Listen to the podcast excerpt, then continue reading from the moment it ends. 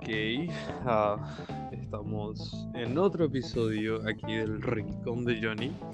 Espero que se sientan más que bienvenidos en este nuevo capítulo y tenemos una invitada demasiado especial que va a estar compartiendo con nosotros algunos de sus conocimientos y su percepción respectivamente a este tema, que es un tema muy interesante el día de hoy, que estamos a punto de hablar sobre eso. Así que sin más preámbulo y dándole la bienvenida a todo el público también que nos está escuchando más adelante desde la comodidad de sus hogares, le quiero dar la bienvenida a Damaris. ¿Cómo estás, Damaris? Hola, Jonathan. Muy bien. Bueno, es un gusto tenerte acá y particularmente porque el tema que hablamos a hablar del día de hoy va a ser un tema muy importante, pero de cierta forma también es un tema polémico que no mucha gente se atreve a hablar y es precisamente acerca de la influencia de los libros en la vida de las personas, es decir, en el desarrollo personal, social y psicoactivo de las personas en el transcurso de sus vidas y cómo es que leer un libro cambia. No sé si te Amaris puedes comentarnos un poco más acerca de tu experiencia en la lectura, cuando precisamente empezaste a enamorarte, digamos, de la parte de lectura o de los libros, digamos, cómo es que los libros te atraparon, porque según tengo entendido también te gusta muchísimo la parte de la lectura, ¿verdad? Eso es cierto, sin duda. Y puedo recordar exactamente el momento en que empecé a leer. Era como cuando tenía nueve años y encontré un libro que era de mi mamá. En su título era El yugo de los infieles una novela. Es una novela, realmente. el título parece que es atrapante. Sí, y creo que no era una lectura precisamente para alguien de nueve años. Era, era una novela sobre, una novela para reflexionar sobre las decisiones de las personas adultas y era un libro que luego se hizo película. Ah, posteriormente se hizo película. Pero vos empezaste prácticamente a la edad de nueve años con el tema de las lecturas de libros, el tema de encariñarte un poquito con las letras y a través de las expresiones que tienen dichos autores para poder expresar lo que están sintiendo a través de la conexión de letras, a través de la coyuntura de estas mismas letras. Y eso es algo muy importante y te Amari seguramente también eh, tenés mucho conocimiento sobre esto, pero el tema es que la gente o la población paraguaya en su gran porcentaje no lee. De hecho, hace algunos años salieron varias investigaciones de varios centros, digamos, eh, importantes del país que hacen precisamente las estadísticas y también en rankings internacionales. Y nosotros quedamos como prácticamente el país que menos lee en toda Latinoamérica y gran parte de nuestra población fue categorizada como analfabetismo funcional dentro de ese aspecto donde lee las cosas pero no entiende. Y es ahí la importancia de una buena educación primaria y de empezar realmente a contactarse con los libros, empezar realmente a identificarse con la lectura de los personajes ficticios a través de los libros. Entonces ahí va dirigida mi pregunta a Amaris. ¿Hay algún libro que en particular digas, este es el mejor libro de la historia o por lo menos a vos el que más te haya gustado? Y a partir de ahí también, eh, ¿qué es primeramente lo que te atrapó de ese libro? Y si vos pudieses compartir ese libro con alguien, ¿cómo es que vos le convencerías a una persona para que pudiera leer ese libro? Bueno, el libro que responde a todas las preguntas que me estás haciendo es el, La elegancia del erizo. Es mi libro favorito y es algo que sin duda trataría de convencer a alguien de leer. Es sobre descubrir que más allá de las apariencias hay verdaderas personas increíbles debajo que eh, estás esperando que los conozcas realmente y descubras que son gente maravillosa. Y es una historia muy bonita que yo leí porque era, estaba en una lista de lectura para gente introvertida. Y me encantó mucho. Luego vi también la película, pero no era nada comparado con el libro. Pero es una premisa bastante atrapante, o sea, debajo del erizo. La elegancia del erizo. Ah, perdón, perdón, la elegancia del erizo. Error mío. Pero es que el, el, el, título ya sí es eh, muy interesante, muy atrapante. Y de cierta forma eh, es un libro, digamos, escrito para personas introvertidas, porque digamos que de cierta forma te ayuda a revelar verdaderamente cómo es tu forma de ser. Esta, esta, digamos, esta cultura de aceptación que tenemos hoy en día en el siglo XXI, que ya hace varios años estamos, digamos, luchando por mayor igualdad, mayor representatividad de sectores más eh, o más ignorados dentro de los estándares sociales que Hollywood hace algunos años tenía como preponderancia. Hoy en día las personas tienen mayor representatividad tanto en, las formas de arte, también en otras plataformas, digamos, de streaming o de, de periodismo y demás cosas. Entonces, en ese sentido, hoy en día podemos decir de que la gente puede realmente identificarse con cualquier personaje. Y ahí va dirigida realmente la, la siguiente pregunta que te voy a hacer, porque si vos pudieras identificarte con algún personaje de algún libro famoso, ¿quién sería y por qué elegirías a ese personaje como esa persona o ese escrito es mi representación dentro de las historias de fantasía? Bueno, es una pregunta un poco difícil porque a veces cuando lees te sientes realmente identificado, sientes que eres el protagonista. Sí. Pero la lectura que yo siempre voy a recordar es lo que realmente me sentí que estaba viviendo. Era cuando leí Reina Roja, la saga completa. Y recuerdo que era la, protagonista era que a pesar de todas las traiciones, el cambio, la pérdida, mantenía todavía el ideal con el que empezó todo. Es una muy buena respuesta, creo que tiene mucha profundidad. Y fíjense en la importancia también a toda la gente que nos está escuchando, la importancia también de, que tienen las personas de identificarse o encariñarse con un personaje ficticio o algún libro. Yo no sé, Damari, si alguna vez te pasó, pero a mí ya me pasó muchas veces que me encariño tanto con el personaje que incluso en la hora de su muerte, dentro de, de la saga de libros o del libro que estoy leyendo, yo también me pongo a llorar como si fuera realmente una persona conocida para mí. Entonces, eh, esa es realmente verdaderamente la magia que tienen eh, los libros, que pueden transportarte tanto dentro de una historia, porque me vas a decir, o las personas también me van a decir, eh, no, pero ¿cuál es la diferencia entre una película y un cine, o una película y un libro, mejor dicho? Son la misma cosa, eh, van a tener la misma secuencia de acciones, van a tener conclusión, introducción, etc. Pero la verdad es que no hay punto de comparación. Un libro es básicamente un viaje sin retorno dentro de una historia, porque es un libro que prácticamente puede tener ilimitados tomos dentro de cada nueva historia. Por ejemplo, Juego de Tronos.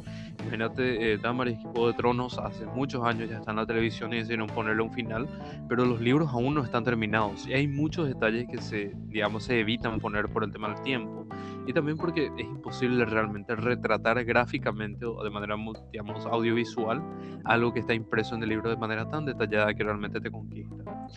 Entonces, eh, e, esa digamos que es una diferencia mayoritaria dentro del cine y también eh, hablando un poquitito también mal y pronto de las maneras del entretenimiento que tiene el ser humano. Y justamente ahora que hablamos un poquito acerca de la manera del entretenimiento que tiene el ser humano, hay que hablar también un poquito acerca del sistema educativo, ya sea en nuestro país y los países de Latinoamérica. Porque una de las tareas más frecuentes que se dan octavo grado, noveno grado, yo tuve recién en primer año, pero recién en primer año te piden leer una novela. Entonces, en ese sentido, en otros países a partir de primaria leen libros, porque los libros son muy importantes de leer y tiene que haber esa disciplina o por lo menos ese hábito de lectura. ¿Vos crees, Damaris, que si nosotros le diésemos libros a las criaturas y que pudieran leer paulatinamente, pero que el libro sea de su elección, el sistema educativo, por lo menos la comprensión lectora y el pensamiento crítico de, de Paraguay podría, digamos, mejorar un poquitito? Pienso que en general los padres deberían de leer a los niños al menos antes de dormir. Recuerdo que mi papá hacía eso con nosotras y siempre quedaba con las ansias de saber qué estaba pasando en su historia, tanto que me daban ganas de aprender a leer. Y es lo que pasa con... ¿Cómo? Es una muy buena observación eso. Eh, es la primera vez que escucho algo así. Continúa nomás. Sí, y siempre quería saber más qué, qué iba a pasar en la historia. Y eso es algo creo que empieza a motivarte a empezar a querer leer. Tristemente acá en Paraguay es muy deficiente la lectura. El sistema educativo hace que odies leer, que te canse, que te frustre. Y eso está muy mal porque no te empiezan por algo que realmente te interese.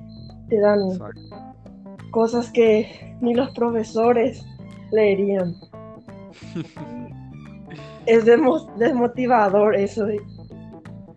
Y las estadísticas hablan por sí solas. Por supuesto, pero fíjate, Damaris, que está mencionando algo muy interesante, porque eso tampoco es culpa de los profesores, o sea, podríamos simplemente afirmar que en realidad es culpa del sistema, porque eso también es algo que yo había escuchado alguna vez, alguien me habrá dicho, de que los profesores, algunos profesores aman leer, los profesores de literatura, algunos profesores de matemática aman resolver ejercicios, pero es como que el Ministerio de Educación les da tantas planillas, les da tantos informes, tantas cosas sin importancia, que realmente pierden la pasión por lo que están enseñando y por eso tenemos profesores mediocres. Y también mencionaste otro punto muy importante que me pareció la intriga de los niños y, de la importancia de que los padres empiecen esa intriga por saber qué va a pasar después, por ejemplo, porque e, e, eso me pareció fundamental, esa intervención tuya cuando mencionaste que aprendiste a leer porque querías saber qué pasaba después. Y esa es una forma de despertar la curiosidad y despertar el conocimiento de los niños, porque hay, digamos, una persona que mencionó eh, algo muy importante que es la curiosidad de los niños. Y, por ejemplo, a veces los niños hacen preguntas como por qué el pasto es verde, por qué el cielo es azul y demás cosas. Y, los padres simplemente responden, eh, no vaya a hacerle preguntas estúpidas, o sea, preguntas estúpidas no tienen lugar, vos sos un niño que no debe preguntar cosas tontas o cosas así. Y eso es como, digamos que derrota o mata lo que es la curiosidad de los niños, que esos niños posiblemente más adelante pueden dedicarse al ámbito científico y al ámbito de la investigación. Entonces por eso es muy importante no hacer dormir esa curiosidad de los niños, porque hoy en día nos hacen falta muchos científicos paraguayos, hoy en día nos hacen falta muchos investigadores, y es por eso, esa es la gran diferencia en la infancia, porque nosotros sabemos que los primeros cinco años de vida de los niños es precisamente donde más se desarrolla lo que es la parte cognitiva y se despiertan las pasiones y los intereses que van a tener por el resto de sus vidas. Pero volviendo un poquitito a nuestro tema el día de hoy, que estamos hablando de los libros precisamente y de la magia de los libros, eh, no sé, Damaris, ¿alguna vez pensaste en ser escritora? Todo el tiempo. Todo el tiempo. O sea, es que hace un par de días, hace un par de días he visto un meme que decía eh, el primer, yo creo que la gran mayoría de las personas alguna vez pensó en ser escritor y alguna vez pensó en escribir una novela. Y este meme precisamente hacía referencia a eso, mencionando de que tu primer libro, el primer libro que escribiste fue un plagio mal hecho de tu novela favorita. y eso me pareció muy interesante porque realmente eh, es cierto, o sea, es una parte importante de ser escritor que es tomar iniciativa, tomar cosas que funcionaron en lo que te gustó para poder transformarlo a tu manera. Pero, eh, ¿cuál es tu experiencia dentro de la escritura? Es decir, ¿alguna vez ya trataste de escribir algún libro? ¿Estás pensando en escribir otro libro? ¿Cuáles son las ideas que te llegan en este momento?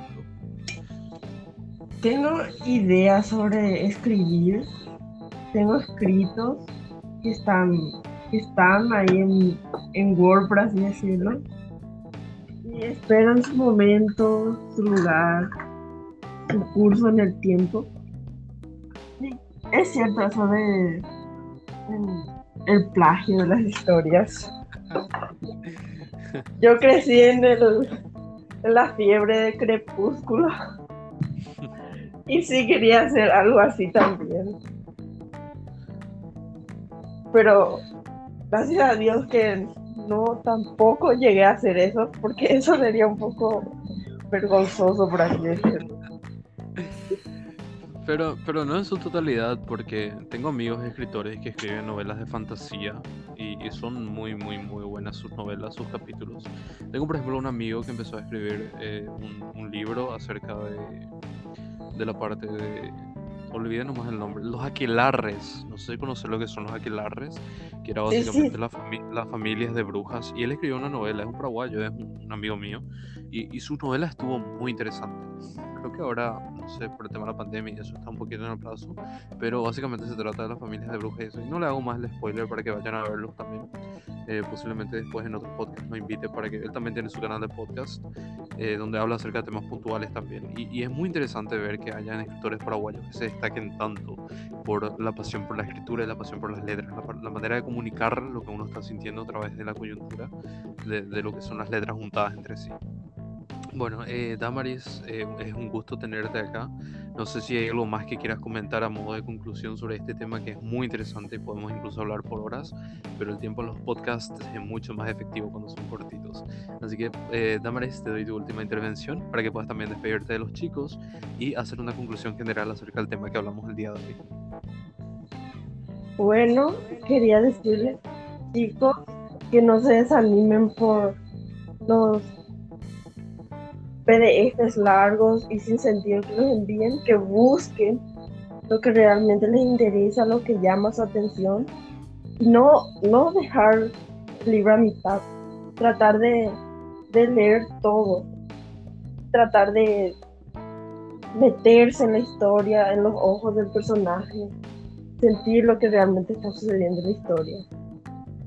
Y van a ver que se abre un nuevo mundo, una, nueva dimensión que cambiará sus vidas, su forma de ser, su forma de pensar y hasta puede cambiarles la vida, literalmente.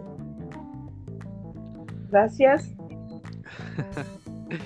No, gracias a vos, más que bienvenida. Estoy a punto ya de ofrecer la parte de ser co-conductora de este programa, porque pasó una jornada muy agradable y yo creo que los temas de conversación siempre sobran, siempre hay cosas de las cuales podemos hablar. Y también a toda la audiencia que llegó hasta acá, un podcast cortito, pero que es muy efectivo, donde podemos hablar realmente de las cosas que les interesan. De mi parte, eh, Damaris, te agradezco una vez más y un saludo grande a las personas que nos están escuchando. Este nuevo episodio de esta segunda temporada de lo que es el podcast El Rincón de Johnny, que van a tener disponible en estos días para que puedan ir escuchando. Eh, y si quieren, eh, este es un espacio para ustedes. Siempre tendrán un lugar aquí donde podrán compartir sus opiniones y distintas cosas de las cuales quieren hablar. Muchas gracias Damaris y gracias al público que nos está escuchando virtualmente y nos vemos o hablamos, mejor dicho, porque en el podcast no nos vemos, simplemente ven nuestras fotos en el próximo episodio. Un gusto y chao chao.